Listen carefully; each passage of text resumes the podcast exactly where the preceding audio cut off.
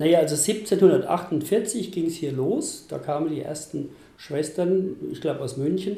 Und was ich echt emotional packend finde, wir haben die Marienstatue noch, die damals die Schwestern aus München hergebracht haben und die steht bei uns in der Kapelle und also das Bewusstsein finde ich irgendwie irre, was diese Figur schon alles hier erlebt hat. Patrick Mattheis ist Rektor der Aschaffenburger Maria Ward Mädchen Realschule und das seit acht Jahren. Angesichts des 275-jährigen Bestehens der Schule also noch gar nicht so lange.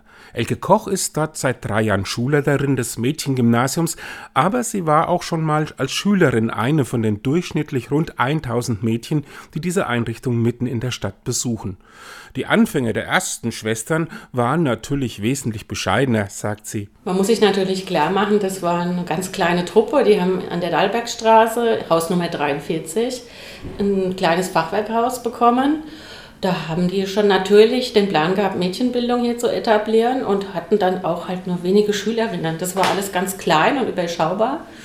Und äh, das ist stetig gewachsen und äh, es gab dann ja immer mehr Filialen auch und Großostheim, Obernau und immer mehr Grundstückserwerbe und es hat sich unheimlich ausgedehnt und ist geblieben. Es ist immer geblieben, es gab immer ein Klientel für dieses Angebot. Nicht geblieben sind die Schwestern. Sie gaben 2008 die Schulträgerschaft an die 2002 gegründete Maria Ward Stiftung ab. Doch Matthijs und Koch ist es wichtig, dass der grundsätzliche Geist des Hauses erhalten bleibt. Also äh, dieses äh, Wir sind für euch da und ihr seid bei uns in guten Händen Gefühl, das ist gegeben und auch wahrzunehmen. Und der Blick auf die einzelne Schülerin ist wichtig nach wie vor. Und das ist, glaube ich, auch echt eine Kontinuität, seitdem die Maria-Wart-Schwestern hier sind, dass man wirklich nach den Mädels schaut und für die da ist und sich kümmert und sie gut behütet.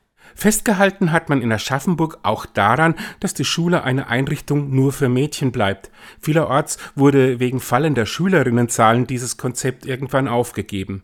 Und die Schule kann auch mit pädagogischen Besonderheiten aufwarten. Also am Gymnasium ist es der sozialwissenschaftliche Zweig, den gibt es nur bei uns in der Stadt und in der Umgebung auch.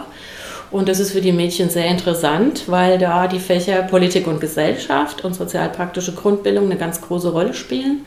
Also wirklich gesellschaftliches Engagement, Politikverständnis, sich engagieren in der Politik eine große Zielsetzung ist. Und das macht uns hier aus in der Stadt.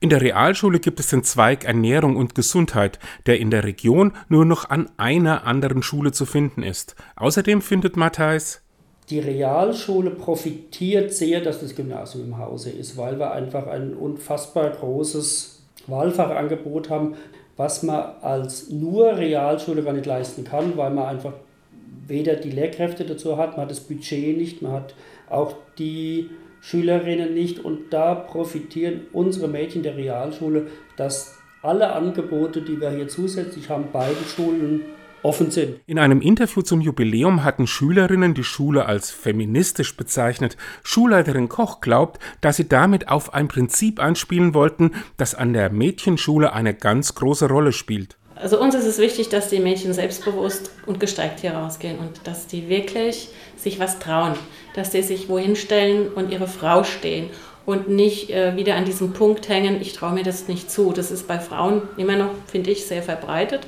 und das ist gemeint, da bin ich ganz sicher.